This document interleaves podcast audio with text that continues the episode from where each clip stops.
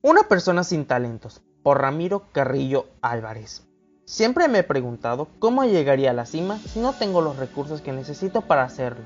Muchas de las ocasiones pido una oportunidad para poder aprender cosas nuevas, pero me cierran las puertas antes de ser un miembro más de la familia, ya que no poseo los talentos o el nivel escolar necesario, y muchos me dicen que estaría mejor estar en empresas en las que no puedes crecer. Me sentía decepcionado y enfadado a la vez debido a que no tenía ninguna oportunidad de poder salir adelante. Lo pensé dos veces y sin miedo decidí por empezar a buscar empresas o instituciones muy poco reconocidas, en donde pueda obtener el talento sabiendo que podía irme mal por falta de este. Me ponían demasiadas cosas por hacer con poco sueldo y los peligros que podía correr. Con el tiempo empezaba a crecer, me ponían cosas nuevas para hacer y a la vez obtenía los nuevos talentos que necesitaba. No obstante, no duraba mucho tiempo en las empresas y decidí buscar otras para obtener una oportunidad más de generar el talento que necesitaba.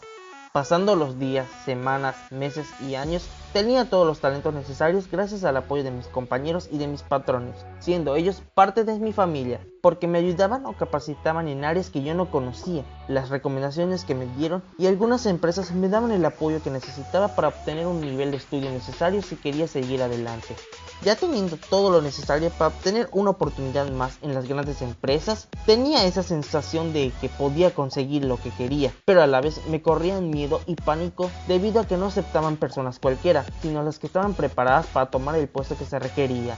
Entregando todos los documentos, me hacían una serie de pruebas y entrevistas para determinar si soy compatible con dicho puesto. Cuando llegaban los resultados, decían que no era apto para el puesto, pero aún así me daban otras opciones o me aconsejaban en otras empresas sin darse por vencido. Intento tras otro intento, hasta que un día por fin conseguí el puesto de trabajo que siempre buscaba en una buena empresa, teniendo en cuenta todos los talentos que tuve y el nivel de curso que necesitaba. Pasando un tiempo, fui un miembro más de esta gran familia en el que yo estuve, no solo en donde estoy, sino que además en las empresas en donde crecí, de no haber sido por ellos. Esta moraleja menciona que no debes rendirte y no debes tener miedo o limitarte si quieres tener un buen lugar en el trabajo, ya que el talento y la educación es parte de ellos, porque en el ámbito laboral es muy difícil mantenerse si no tienes estos dos puntos mencionados. En caso de que no te acepten en un puesto de trabajo, no te des por vencido y trata de buscar por todo medio de comunicación si quieres salir adelante y además te vas a basar más en los apoyos y el nivel de estudio que tienes, así tendrás más oportunidades.